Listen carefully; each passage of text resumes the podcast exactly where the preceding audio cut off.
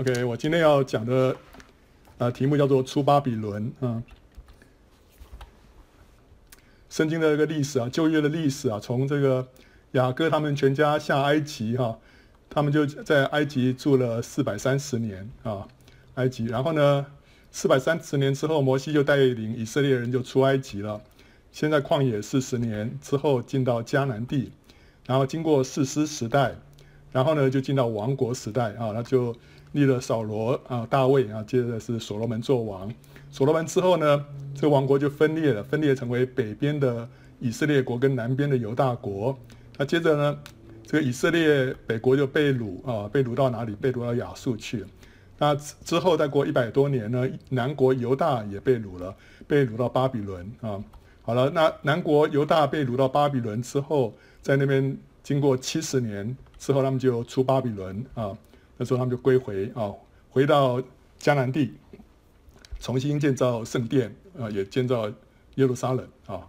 好，那犹大人被掳到巴比伦前后有三批，相隔各呃差不多十年。第一批呢是六百零六年 B.C. 啊，是少数的精英，包括先知但以理。第二批呢是五百九十七年 B.C. 这个是主力了，最主要的一批人都是这个时候被掳的，包括约雅金王。还有先知以西结，第三批呢是五百八十六年，那是剩下最后啊那些残留的啊，是包括西底家王。那以西结在被掳之地的加巴鲁河边看到神行动的宝座，就知道说神仍然与他被掳的子民同在。那但以理呢，只是在朝廷里面经历神的眷顾跟保守，那见证以色列的神是又真又活、满有大能的神啊。啊，第二批的犹大人呢，被掳到巴比伦的一开始啊，那时候就有假先知预言说，他们很快就会获得释放。但是呢，先知耶利米那时候就写信给被掳的这些犹大人说，说什么？他说：你们要盖造房屋，住在其中，栽种田园，吃其中所产的，娶妻生儿女，为你们的儿子娶妻，使你们的女儿嫁人，生儿养女，在那里生养众多，不致减少。耶和华如此说：为巴比伦所定的七十年满了以后，我要眷顾你们，向你们成就我的恩言，使你们仍回此地。耶和华说：我知道我向你们所怀的意念是赐平安的意念，不是降灾祸的意念，要叫你们末后有指望。所以耶利米是就是唯一一位先知啊，预言他们会被掳七十年啊，所以他们他叫他们就是在那边要有一个长久定居的一个准备了。那当被掳七十年即将要期满的时候，那时候但以理就读到耶利米的预言，他就开始为犹大人的归回来祷告。那果然在犹大人被掳满七十年的时候，那时候刚刚灭了巴比伦帝国的波斯王古列呢，就下诏允许犹大人重返故土。啊，在以斯拉记第一章啊二到四节说，波斯王古列如此说啊：耶和华天上的神已将天下万国赐给我。又嘱咐我在犹大的耶路撒冷为他建造殿宇，在你们中间凡作他子民的，可以上犹大的耶路撒冷，在耶路撒冷重建耶和华以色列神的殿，只有他是神。愿神与这人同在。凡剩下的人，无论寄居何处，那地的人要用金银财物牲畜帮助他。另外，也要为耶路撒冷神的殿甘心献上礼物。那那时候，第一批被掳的人已经在巴比伦住了七十年了。第三批呢，就是二十年后才被掳的，在那边呢也住了五十年了。那更多的是在巴比伦出生的第二代跟第三代，这些人已经在异地扎根，现在要从这个富庶安逸的巴比伦回到荒凉、自己从来没有见过的这个故土啊，从零开始，真的是需要付上很大的代价。可是呢，有一小批人就被神感动，他们就愿意撇下一切，归回耶路撒冷，要重建神的殿。啊，以斯拉记第一章第五节就说：“于是犹大和便雅悯的族长、祭司、立位人，就是一切被神激动他心的人都起来，要上耶路撒冷去建造耶和华的殿。”啊，所以是神感动这一批人啊，要归回啊。那当初呢，以色列人出埃及的时候，步行的男丁有六十万，所以加上妇人孩子，总共应该有差不多两百多万人啊。那九百年之后。他们现在要出巴比伦，第一批出巴比伦的男丁差不多有五万人，那这一批人被称为余民啊，remnant，啊，在以赛亚书里面啊，就预言到这段话。他说啊，当那日主必二次伸手救回自己的百姓中所余剩的，就是在亚述、埃及、巴特罗、古实、以兰、示拿、哈马，并众海岛所剩下的。所以神有一批余剩的百姓啊，神要把他们招聚回来啊，回到迦南地。那这个是以色列人出巴比伦之前的两百年，先知以赛亚就预言啊，他说：耶和华救赎的民必归回，歌唱来到西安，永乐必归到他们的头上，他们必得着欢喜快乐，忧愁叹息尽都逃避啊！哇，所以在他们出巴比伦之前两百年，这个。以赛亚就这样预言了哈，他又预言说：“你们离开吧，离开吧，从巴比伦出来，不要沾不洁净的物，要从其中出来。你们扛抬耶和华器皿的人呐，勿要自洁。”啊，那时候根本巴比伦还是个小地方、小国家，但是他就说啊，已预言说你们要从巴比伦出来啊，还有说扛抬耶和华器皿啊。为什么？因为后来古列王啊，也把当年从这个耶路撒冷这个圣殿里面。所掳去的这些器皿归还给犹大人，让他们带回耶路撒冷去建殿，所以他们会扛抬耶和华的器皿。这个在以赛亚的预言里面都预言到了。他又预言说什么？你们必欢欢喜喜而出来，平平安安蒙引导，大山小山必在你们面前发声歌唱，田野的树木也都拍掌，松树长出代替荆棘，番石榴长出代替蒺藜。这要为耶和华留名，作为永远的证据，不能剪除。所以他就预言他们会会蒙神的恩典啊，让他们平平安安的出来啊。那那个时候巴比伦还没有兴起，只是臣服在亚述帝国手下的一个小国而已啊啊。那出巴比伦呢，具有非常重要的属灵含义。那一直以来，巴比伦是跟耶路撒冷相敌对的。新耶路撒冷是基督的心腹，在启示录里面，新耶路撒冷。是基督的心腹，在启示录里面还有个大巴比伦，就是大淫妇啊，象征什么？象征虚假的宗教跟被道的教会。出埃及呢，是预表我们得救，从撒旦的权下，就从埃及呢被迁到爱子的国里，就是迁到迦南美地啊。那一个得救的人呢，不太可能会再回到埃及，就是说我们呃离弃我们的救恩，这不太可能发生。不是说绝对不会，但是比较少啊。但是呢，却很有可能会怎么样？会被掳到巴比伦，就是我们的信仰会变质啊。那巴比伦是一切偶像充斥，还有宗教气息浓厚的地方，它是一切偶像崇拜的源头。圣经里面有说啊，大巴比伦啊，就做世上的淫妇和一切可憎之物的母。淫妇就讲说对神不忠的那些的人啊，就是属灵的淫妇了。还有一切可憎之物，可憎之物就讲偶像。所以呢，一切的偶像，还有对神的这个不忠。的源头就是大巴比伦啊，那巴比伦的前身就是巴别，那时候人们在那边建造巴别塔，塔顶通天啊，为了要宣扬自己的名，向神挑战，嗯，所以巴比伦一开始就是一个跟神敌对的一个系统。那神的子民被掳到巴比伦呢，是象征在信仰上堕落，失去了信仰的实质，徒具宗教的外貌。仇敌呢，千方百计要将神的子民掳到巴比伦去。但神呢，一再的呼召人离开巴比伦，回到耶路撒冷，就是回到神的旨意当中。在创世纪里面，亚伯拉罕是第一个蒙召出巴比伦的人。他的父亲他拉在乌尔，啊，乌尔就在巴比伦那边啊。他是一个偶像崇拜者啊，他在那边侍奉别神。所以呢，神呼召亚伯拉罕离开本地、本族还有父家啊。之后，神又呼召以色列人出巴比伦啊，然后带着被掳的金银器皿。返回耶路撒冷，要重建神的殿，一直到启示录，神还在呼召他的子民要离开巴比伦。启示录十八章第四节说：“我又听见从天上有声音说，我的民啊，你们要从那城，就是巴比伦出来，免得与他一同有罪，受他所受的灾殃啊。”所以出巴比伦的呼召，不是针对没有信主的外邦人，乃是针对神的子民，甚至于是服侍神的祭司立位人。所以呼召。得胜者啊，就是这些渔民啊，从徒具外表的宗教世界中出来，恢复教会的见证，就重建圣殿和圣经的真理，就是带回那些被掳的器皿。这个是一个出巴比伦的呼召啊。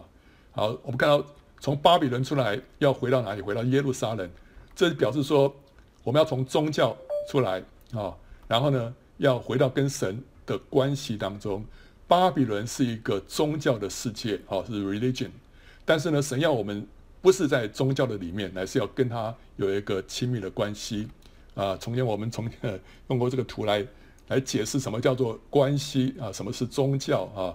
宗教就像是一个人呐、啊，在这个自动贩卖机前面啊，那这个自动贩卖机呢，就好像是这个象征，就是象征神，就是说人跟自动贩卖机之间的互动，就好像是在宗教界里面一个人跟神之间的互动一样。你手里拿着一个什么使用说明，OK，那我就知道说。我现在怎怎么样来操作这个自动贩卖机？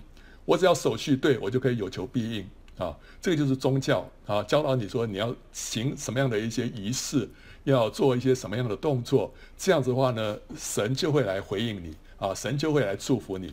你不需要跟这个神有什么样的关系，你不需要去爱他，你只要去烧香拜拜，你只要做那那些动作就可以了。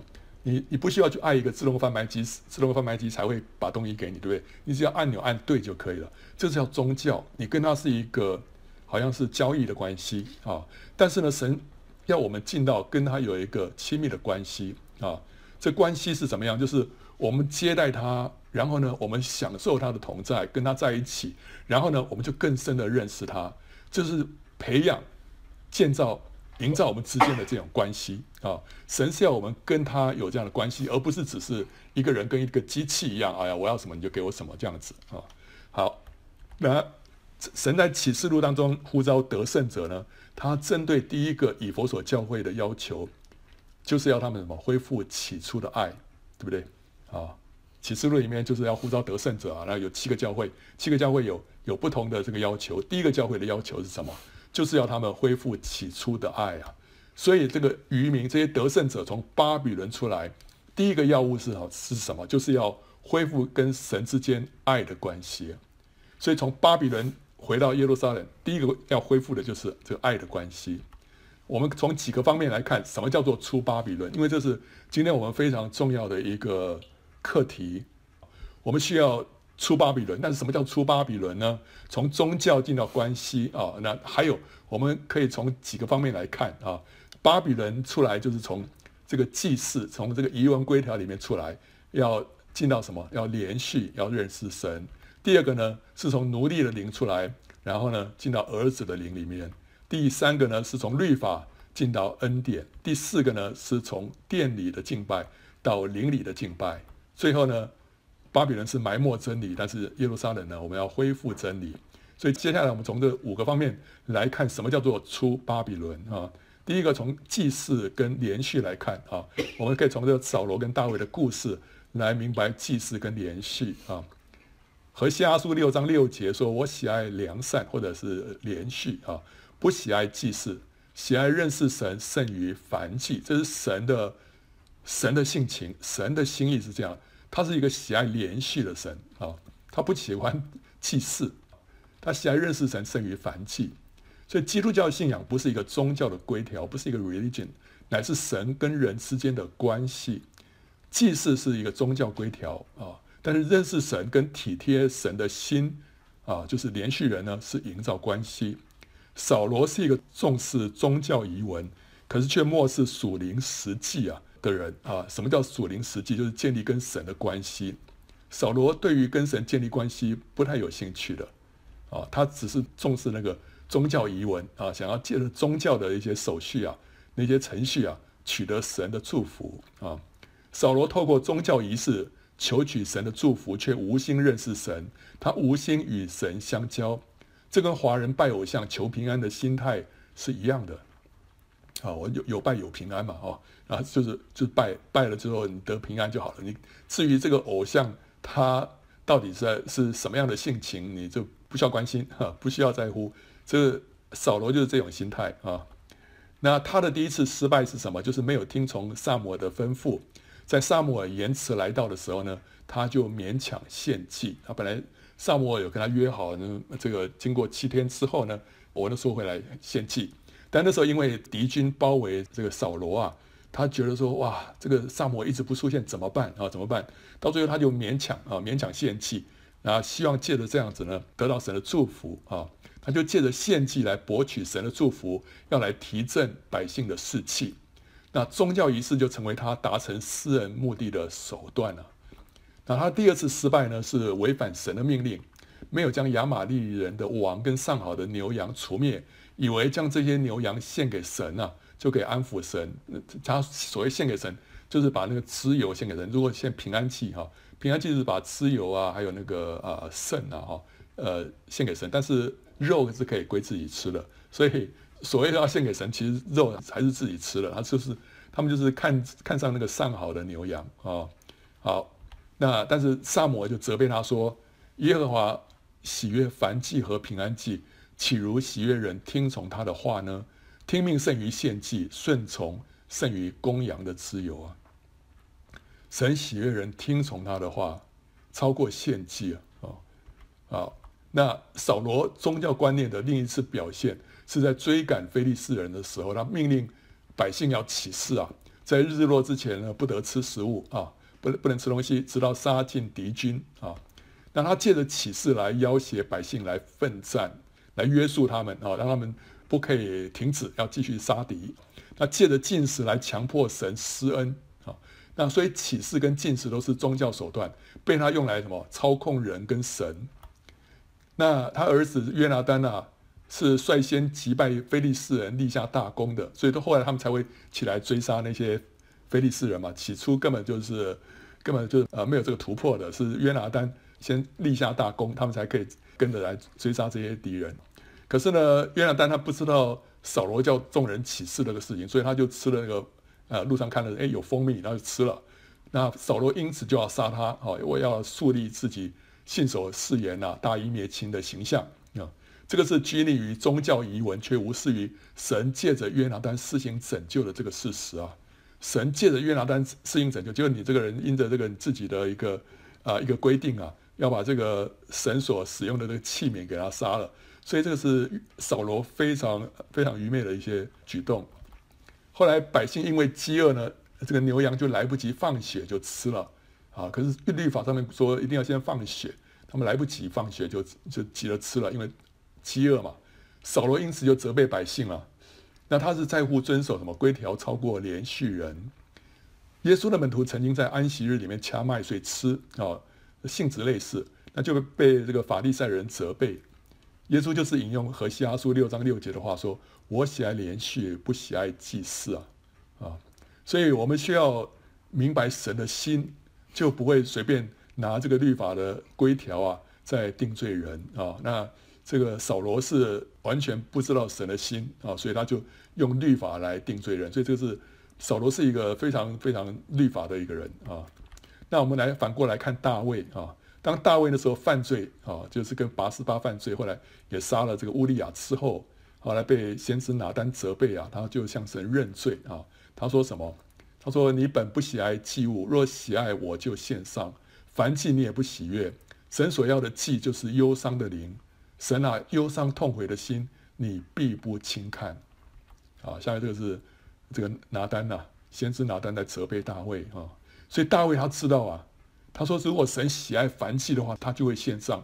但他知道神所要的不是那个燔祭，神所要的祭是什么？是忧伤的灵啊，是忧伤痛悔的心啊。所以大卫非常明白神心里面所要的是什么，他不会去依靠那些宗教的做法、那些规条、那些。呃，献祭，啊，所以这跟跟扫罗非常不一样。那大卫他很认识神的心，他他在乎跟神建立亲密的关系，他不在乎外表的仪文，所以他可以在约柜前面呢忘情跳舞，以至于冒犯了重视仪文的米甲。他太太米甲啊，是扫罗的女儿啊，啊，他说哇，你居然一个王这个这样子露体跳舞，在这些下人面前，他说哇，你是好有荣耀啊，那是讽刺他啊。结果那个大卫怎么说啊？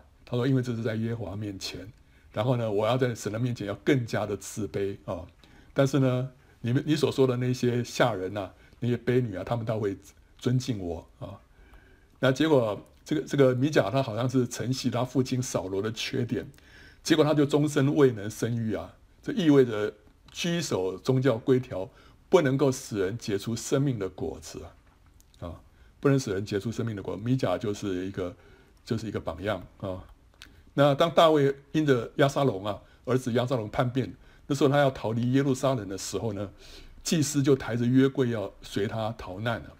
大卫怎么说啊？他要祭司把这个约柜啊抬回去。他说啊，我若在耶和华眼前蒙恩，他必使我回来再见约柜和他的居所。倘若他说我不喜悦你，看到我在这里，愿他凭自己的意志待我。以色列人曾经把约柜抬上战场啊，啊，要求神的保护啊，结果后来却遭到非利士人把这个约柜掳走。但大卫他知道，他不借着把持这个约柜来赢取神的保护跟祝福啊，他知道说关键是在于神是否喜悦他，他不能利用约柜，也不能够利用神。所以这个以色列人他们觉得哇，约柜有我们同在，就一切都 OK 了。但是大卫他知道，关键不是说你是不是抓住这个约柜，而是你这个人本身是不是在神的面前蒙悦纳。所以。这个属灵的一些东西啊，一些事物啊，能不能让我们得祝福啊？这个那个其实不是不是重点。那个你如果以为说这些属灵的东西可以让你得到一些帮助啊，这个是一种啊迷信啊。所以有的基督徒他们赶鬼，他们用什么？哦，拿着圣经赶鬼哈、或者说、晚上睡不好，我要拿圣经放在我呃这个枕头底下，觉得这样就 就有效。这个就是一种宗教的呃观念啊。其实我们是要跟神自己建立关系的，不是借着这些东西啊。啊，宗教徒就是依赖宗教的行为来博取神的祝福。那这些宗教行为，除了刚才所提到的啊献祭，还有遵守某一些仪文规条，或者是禁食，或者说是持有这个圣物，像是约柜啊，或拿着圣经啊这些之外呢，还可以包括什么？甚至于包括聚会啊、服事啊。奉献啊，读经祷告啊，禁欲苦修啊，禁戒食物啊，特定的这个穿着打扮啊，守一些日子节期啦，或者说行圣礼、领圣餐、抹油啦，做善事，这些都可以成为一些宗教行为，然后呢，让我们成为一个宗教徒。你说啊，这个聚会不是很好吗？服事、奉献、读经祷告，这这难道不对吗？这些都很对啊。还有那是。这个领圣餐抹油，这圣经里面教导我们要做的，是啊，是都对了哦。但是如果你觉得说你借着这样的行为啊，你要换取神的祝福啊，这里头就有点问题啊。一个美好的属灵操练或者敬虔的行为，如果不是出于信心或者爱心，就毫无价值。如果你用来换取神的接纳，建立自己的成就感。来换取神的祝福，就是宗教徒的行为，就是信仰变质的前兆。如果你我们说祷告很好，对不对？我们要多多多在神的面前祷告。结果呢，你后来祷告就说：“OK，我今天祷告一个小时喽，哦，明天祷告两个小时喽，哦。”然后你就觉得说：“嗯，就很有成就感哦。”这就是一种宗教的宗教的灵啊，让你觉得说你今天更加的属灵。我们不能借着这种宗教的行为来让自己呢。被神肯定，不是的，我们不能借着这些行为来让神肯定我们，这就是一种宗教徒的行为啊。那一样啊，这个 以前我们教会里面说姊妹不可以穿这个长裤啊，要穿裙子啦，哦啊，这样才比较属灵啦，哦。然后有人说哦，要守主日啊，哦，主日不能做这个，不能做那个了。那现现在有很多人说哦，我们要守这个犹太人的节期啦，哦，这哎，这都是这是把我们的信仰。都是落到外面里面，落到外表的一些东西啊，这都不是福音的精髓啊！啊，我知道有的教会说，哦，我们鼓励这个弟兄姊妹们，呃，一有什么问题啊，就领圣餐啊，哈，病得到医治啊，啊，要抹油。其实圣经里面有说要抹油是没错，但是，但是其实它重点是说，啊，出于信心的祷告，叫那病人哈要起来，那神必要垂听。抹油只不过是一个动作，所以，但是有人把这个本末倒置啊，就是把这些做法啦、啊。这些手续啊，把它看作是万灵丹哦，哇！我只要这样做，OK，神就一定会赐福，这不对的哦。我们要要紧的是什么？要紧的是在神面前做一个对的人。你这个人在神的面前要对，你跟神的关系要对，其他所做的一切就 OK。但是如果你的关系不对，你光是做那些外表的那些那些样子啊，没有效的了哦。所以我们接下来看这个奴隶的灵跟儿子的灵啊，那个有大儿子跟浪子的比喻啊。路加福音十五章里面有一个浪子的比喻，里面说到一个小儿子啊，离家到远方去，花天酒地啊，最后落魄潦倒啊，被人家放猪啊啊，结果哇，那个猪的豆荚他没想吃都没办法，最后他就醒悟过来啊，他说哇，我家里面那么有钱，为什么我在这边过这种日子呢？啊，所以他就醒悟过来啊，然后就又返家，回到家里面就受到父亲的欢迎跟接纳，结果呢就引来大儿子的不满。这个大儿子认为自己多年服侍父亲啊，却没有得到应有的报酬。反倒是败掉家产的小儿子，竟可以受到父亲的欢迎跟款待，他完全无法接受啊！大儿子就是象征宗教徒，他不明白父亲的心，没有享受跟父亲同在跟交通的喜乐。他跟父亲好像是奴隶跟主人的关系，他要凭着自己的表现来博得父亲的肯定，这个就是一种行为导向的心态啊！什么叫行为导向啊？Performance orientation 啊？或称为事工导向啊，就是说，在一个错误的动机跟态度啊，啊，来驱使之下的一种事工行为。凡服事的目的，不是为了爱神爱人的缘故，而是想要自己被父神肯定，被父母或者属灵的长辈夸赞，所做的一切人为计划的这个事工，这个叫做事工导向，或者是行为导向。所以，行为导向就是，就是说啊，一个人凭着自己的努力做出成就。借此呢，博取神跟人的肯定。那如果失败呢，就会觉得自己失去价值，不被神跟人接受啊。那行为导向的人呢，身上带的是什么？是奴隶的灵，或者说是孤儿的灵。他没有享受过天父的爱，所以他需要用自己的表现去证明自己。他用自己的表现呢，去赢得人家对他的接纳跟肯定啊。那这个是完全就就像一个孤儿一样，他他需要靠自己。或者像一个奴隶一样，他需要借着表现来得到主人的肯定啊。那行为导向的人，他有一些特征啊。这以下这个这些特征呢，呃，有二十个特征。我是摘自这个梁琼月牧师的官网啊，我觉得写了呃蛮好的。他第一个哈，这样的人怎么样？非常渴慕成功啊，却又极其害怕失败，没有面子。然后呢，他拼命的找事工作，停不下来。啊、喜爱在人的面前呢夸耀他自己所做的事工，为了赢得人的称赞。接着他做事非常认真严肃，不苟言笑啊。那他认为需要努力工作才能够赢得别人的接纳、肯定、认同跟赞赏。那他这个人自尊心很强，不轻易接受批评、纠正、指教。他常常会用发怒或者辩解来应对。他有非常强的自我防卫意识啊。为自己辩护，维持名誉啊，这是行为导向啊。那第八，他无法信托别人，对人没有安全感，他凡事轻微，无法交托任务，他每天都觉得很累、很辛苦，常常有失败的恐惧感，内心呢容易发怒、紧张、沮丧，常常有挫折感。他没办法接受无条件的爱，他认为每一件事都是有条件的。常常质疑别人给他爱的动机，哈，天下没有白吃的午餐啊，啊，也没有那种白白的爱啊，然后他认为说不可能啊，那没没有事情做就有罪恶感，静不下来，呃，他喜爱跟别人比较，容易在血气当中批评论断，啊，他要求下属非常严厉，容易使下属呢服侍苦干，那他每天就像马大一样啊，有做不完的施工，他没有时间亲近神啊。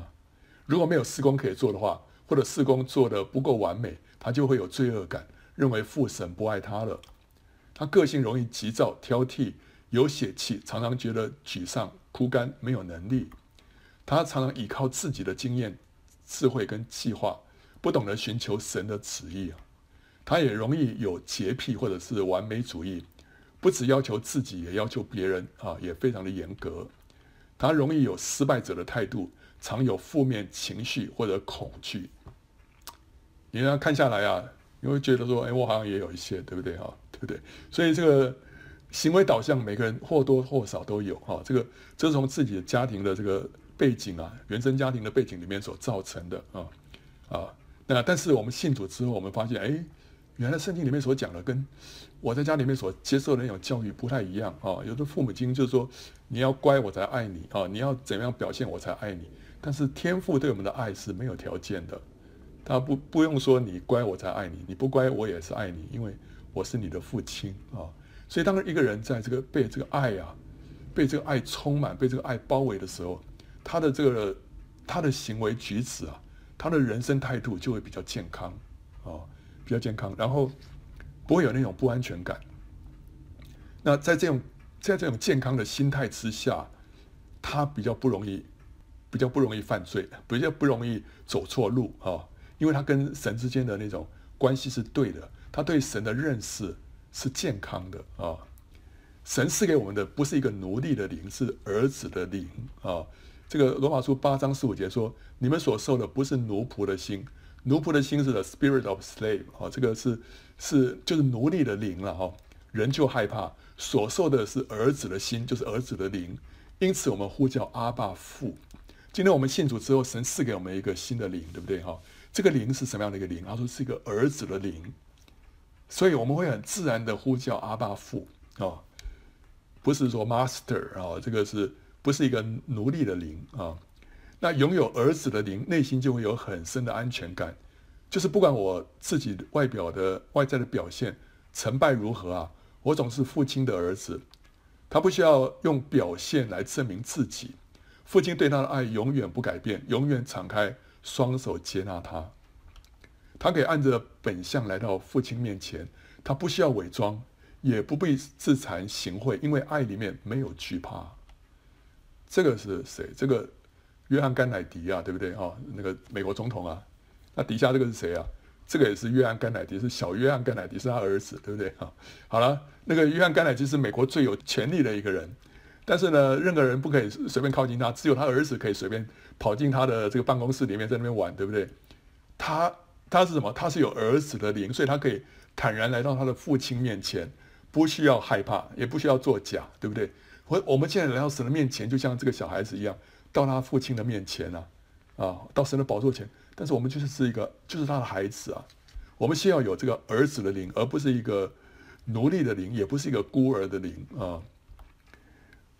当一个人呢，为着爱神而服侍，为着爱神而从事一切属灵的操练，包括亲近神、读经、祷告、奉献、聚会的时候，他就不会觉得为难，不会感觉到说是宗教上的重担，因为你是觉得你跟你一个爱的人在一起，对不对？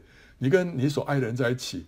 那个时间会过得很快的，对不对？就你不会在那边啊，一面约会一面在那边看手表，哇，这样度日如年啊，跟他跟你在一起，真的乏善可陈，没有什么言语乏味，不会啊。你跟神在一起不会不会这样子，对不对？好，但是如果你觉得这样的话，就表示说你跟神之间的关系出了问题。所以呢，你把跟神在一起那个时间呢，觉得说哇，好大的重担了。你今天叫我去亲近神，啊，叫我安静。然后叫我读经，哇，真的是读祷告，真的是哇受不了啊！还有什么聚会啊？哇，聚会还不够多吗？啊，如果说你跟你所爱的人在一起的话，你天天约会都都觉得说啊还不够，对不对啊？要住在一起才够啊！所以这个就是说，你跟神之间有没有一个爱的关系？有没有一个呃这个这种亲密的连接啊？还有呢，当我们经历到神的同在之后啊。我们就可以跟神一起做一切的事情，啊，就会觉得格外的轻省，所做的呢也才会有永恒的价值。我们不是用自己的力量来证明自己，跟神证明自己，不是的，我们乃是跟神连结，然后跟神一起做，啊，就像一个小小朋友跟他的父亲一起做事情一样，好，那父亲会告诉他说，哎，这个怎么做，那个怎么做，对不对？所以这个孩子做起来会什么？他会觉得很开心，而且有父亲跟他一起，好。啊，你做完之后，他他说不是哦，你爸，你看我多厉害啊，不是不是啊，你跟我说，我我有一个很厉害的爸，对不对啊？应该是这样才对啊。所以主耶稣说什么？主耶稣说，我实实在在的告诉你们啊，只凭着自己不能做什么，我有看见父所做的，子才能做。父所做的事，子也照样做。所以主耶稣他自己不不不去说，哎呀，我要想要怎么样做，我有什么这些创意啊，什么点子？他是看到父做什么，他就跟着做什么。父在他的这个灵里面指示他说：“OK，今天要做什么，他就跟着去做。”好，这个就是说父父所做的，子就照样去做啊。然后呢，你这样的话就会很轻省，因为是跟父亲一起做的，所以你仰望主啊，主啊，这件事情我应该要怎么样做啊？哦，然后呢，神就启示你，哇，你这样做哇，就特别有果效，所以你会觉得非常开心啊，非常喜乐，很轻省。主耶稣说他心里什么柔和谦卑啊。你们当负我的轭，学我的样式，这样你们心里就必得享安息啊！因为我的轭是容易的，我的担子是轻省的。主耶稣的担子为什么轻省？他的轭为什么容易？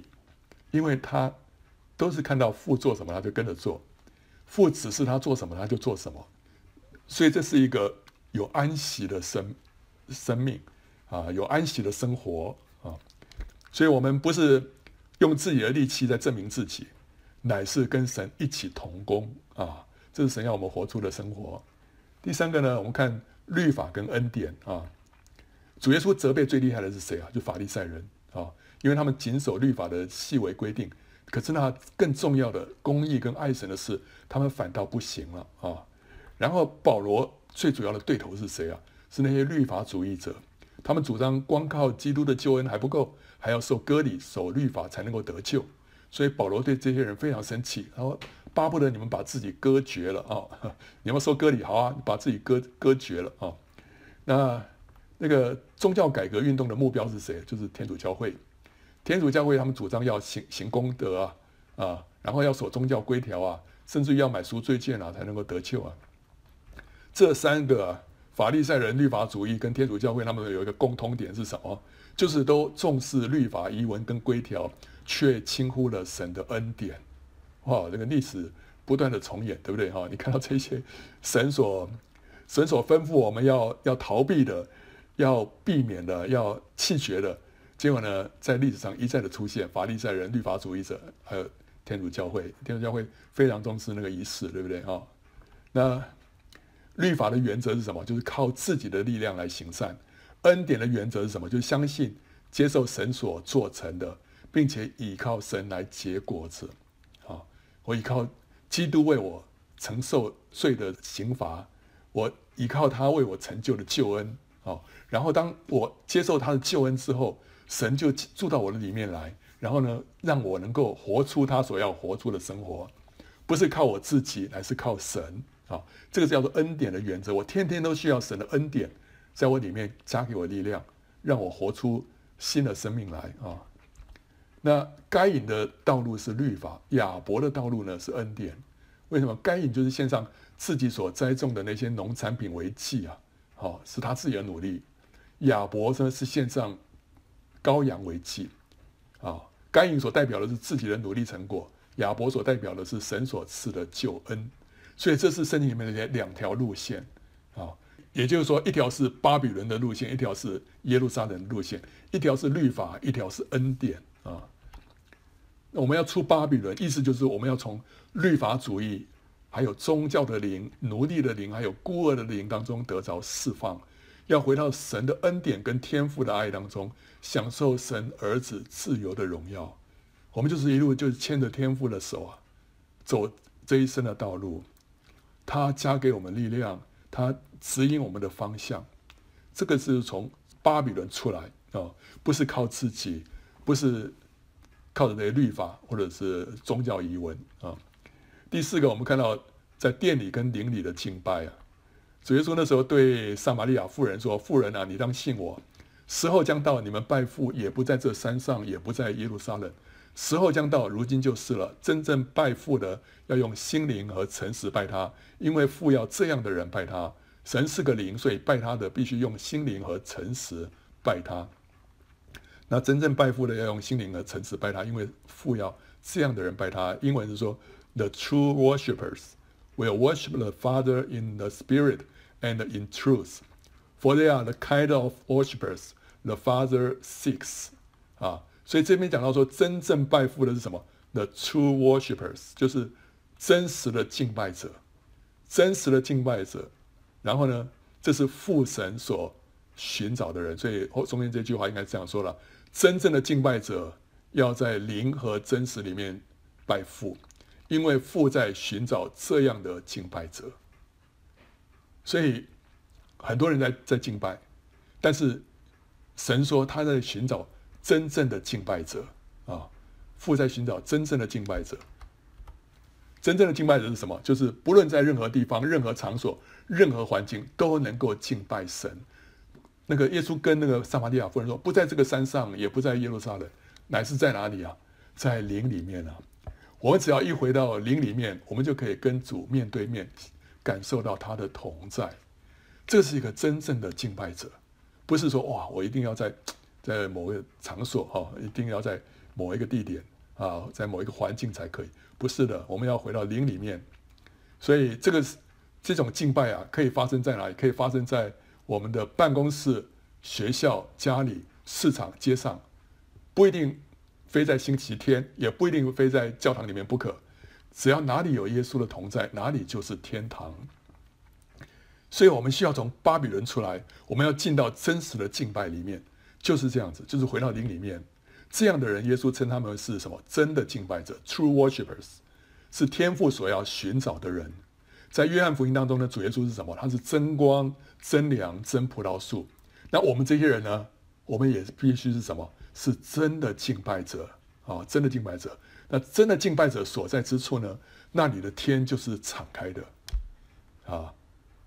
真的是你在什么地方敬拜，那个地方天就为你敞开啊！所以今天神呼召我们出巴比伦，也是要从外表仪文的敬拜当中出来，回到呢在灵和真实里面的敬拜啊！当这个新冠疫情横扫全球的时候，教会被迫停止实体的聚会，这就打破了我们行礼如仪的惯性啊！我们就被迫寻找新的敬拜方式，可是却又保有敬拜的实质啊！啊，对不对？有人透过、网络啦，开始开始呃这个聚会啦，哦，然后怎么样？可是网络没办法这个呃唱诗赞美，跟教会一样那么释释放怎么办？就是总要想一些办法，对不对？但是呢，就是要保有这个敬拜的实质啊。那过去啊，其实过去当教会受到逼迫的时候啊，那时候他们不能公开聚会，就转入什么？转入地下啊。结果呢，反而却更加的蓬勃发展，所以神会一直打破、打破一些现有的一些东西啊，让我们进到真实的那个什么实际里面了。所以神借此呢，借着过去那个逼迫啊，就打破了什么？打掉那个宗教的外貌啊，丢弃了宏伟的大教堂啊，都被政府没收了啊。然后消除了圣品阶级啊，从牧师传道都没有了，现在都没有了啊，都被关到这个劳改营里面去了，对不对？都圣品阶级没有了。然后还有呢，拆毁宗派之间的藩篱，什么派什么派现在都不重要了，最重要的是你是基督徒哦，我也是基督徒，就这就够了，不不要管说什么派了，对不对？还有打碎一切属灵的骄傲啊，我本来我们是最属灵的，就到最后呢，发现所有的一律都投降了。都缴械了，对不对？没有什么好骄傲的，大家都都那样的软弱，对不对？所以呢，神就让人回到以灵以真来敬拜神，这个就是什么？这就是出出巴比伦啊，出巴比伦。那最后呃，我们看到出巴比伦呢，我们要把那个埋没的真理给它恢复过来。巴比伦王尼布甲尼撒的时候拆毁神的殿啊，把神殿里面的器皿都掳到巴比伦去了。那神的殿呢，象征什么？神的神的见证啊、那那些器皿呢，是象征神的真理。所以当犹大人被掳的时候，神的见证跟真理都失去了。那古列王呢，吩咐犹大人返回耶路撒冷，重建神的殿，就是要恢复神的见证。同时，他也归还圣殿里面的器皿，这就预表什么？恢复神的真理啊啊！这个在以斯拉记里面他说啊，古列王呢，也将耶和华殿的器皿拿出来。这器皿是尼布甲尼撒从耶路撒冷掠来，放在自己神之庙中的。波斯王古列派库官米提利达将这些器皿拿出来，按数交给犹大的首领色巴萨。哦，器皿的数目哦，你看，哦，记下来，器皿的数目记在下面：金盘三十个，银盘一千个，刀二十九把，金碗三十个，银碗之次的四百一十个，别样的器皿一千件。金银器皿总共五千四百件，被掳的人都从巴比伦上耶路撒冷的时候呢，色巴萨将这一切的都带上来。为什么需要把这些器皿一个一个这样写写的这么清楚？多少个多少个？就讲到这些都是被掳去的这个圣殿里面东西啊，就是教会里面被掳去的那什么那个真理啊。现在什么一个一个都把它带回来啊，要重新恢复神的真理啊。自从出来教会以后啊。圣经当中许多真理就渐渐的被埋没了，啊，然后呢，多出了一些奇奇怪怪的教导啊，玛利亚没有原罪啦，哦，然后这个圣品阶级制度啊就建立起来了，然后跟天使祷告了，跟圣徒祷告啦啊，这些都渐渐的一堆东西进来啊。那教会就好像被掳到巴比伦去一样，一直到宗教改革运动爆发，一些真理才陆续被恢复啊。启示录里面的撒迪教会，就象征宗教改革时期的更正教会啊。那撒迪它的意原意啊，就是什么？就是剩下的逃脱者，余数恢复啊。那改教运动就是把，就是那些从巴比伦啊，就是天主教了，逃脱的余剩之民所完成的啊。他们是胜过天主教权势的得胜者，他们恢复了因信称义，还有信徒皆祭司的这些圣经真理啊啊。所以，当人从巴比伦出来的时候呢，他会带着什么？把神的真理也恢复了，圣经的真理也恢复了。可是这个撒狄教会呢，就是更正教会，后来他们虽然得胜了天主教啊。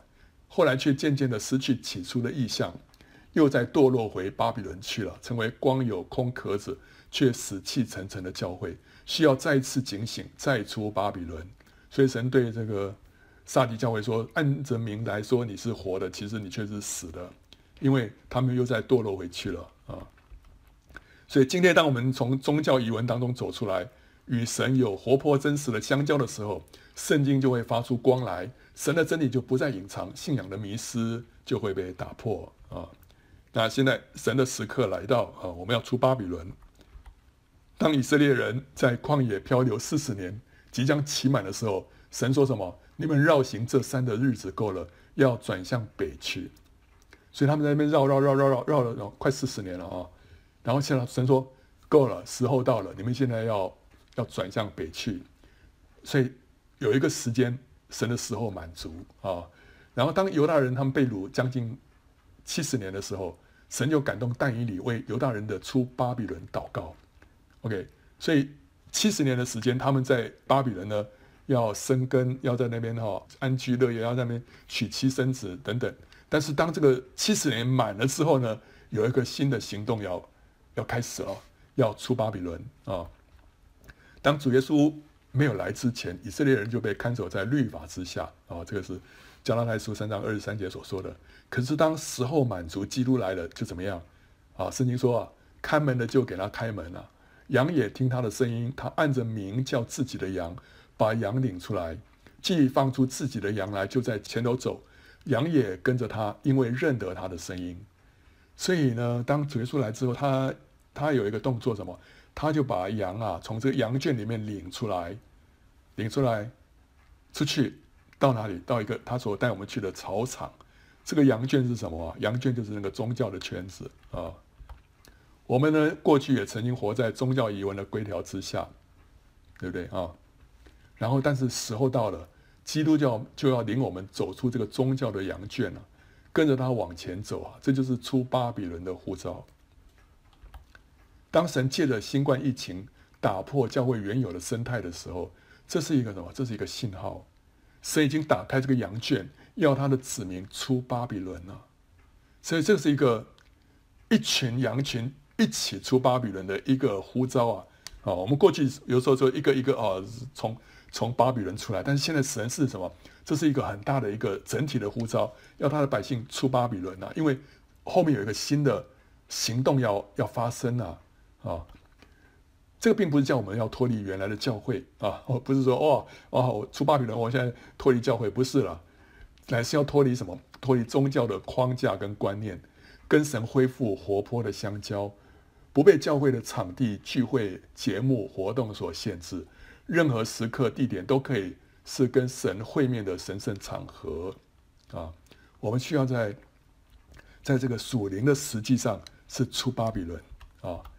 当我们乐意跟上神的脚步的时候，神会怎么样？神会调动天地万有来为我们效力。所以以赛亚说什么？刚刚有提到，我们再看一次啊。以赛亚书五十五章十二到十三节，他说：“你们必欢欢喜喜而出来，平平安安蒙引导。大山小山必在你们面前发声歌唱，田野的树木也都拍掌，松树长出代替荆棘，番石榴长出代替蒺藜。”这要为耶和华留名，作为永远的证据，不能剪除啊！大山、小山啊，那些本来都是好像是障碍、一些难处啊，他说会在我们面前什么发声歌唱啊？神会让这些难处啊为我们来效力啊！哦，然后一切的田野的树木都拍掌，所有的一切都为我们来加油来打气啊！为什么？因为我们在出巴比伦，我们是出巴比伦这一班渔民，是这一班得胜者，所以神会会震动天地万有来为我们来效力啊！一个人要先出巴比伦，能够才能够在末日的大复兴当中有份呢、啊。所以为什么神这时候呼召整体要出巴比伦？为了要迎接这末日的大复兴，我们需要换上新皮带，才能够承接新酒。而末日末后的这个新酒，这个圣灵啊，将是超越以往的。旧皮带是没有办法承受的，旧的那种条条框框是没办法承受的。所以神要我们先把这个条条框框从这里面要出来啊，我们才能够承接这个新酒。这个新酒的量是是超过过去以往我们所能够想象的。所以我们要欢欢喜喜从巴比伦出来啊，要迎接神在末后荣耀的复兴啊！所以这个神今天对我们的呼召啊，所以我们要思想，不要再被这些外表的一些东西啊所迷惑。我有时候看到一些教会在教导一些啊外表的一些东西啊，我说这这个不对啊，这个完全不是福音的核心。福音的核心不是在这些外表的这些这些做法。不是在这外表的这些仪式啊，你借着这些仪式要来求取神的祝福，这是不对的。最要紧的是，我们是灵里面要跟神建立那个亲密的关系啊。你这个人对，你做什么神都祝福的；你这人不对，你那些做法对都没有用的啊。好了，所以我们我们一定要从从那些那些基督教的这个迷信里面出来，我们就是要来来来认识神。这是我们最要紧的一个任务啊！要来认识神，更深的来认识他啊！啊，欢迎到圣经简报站观看更多相关的视频，还有下载 PowerPoint 档啊！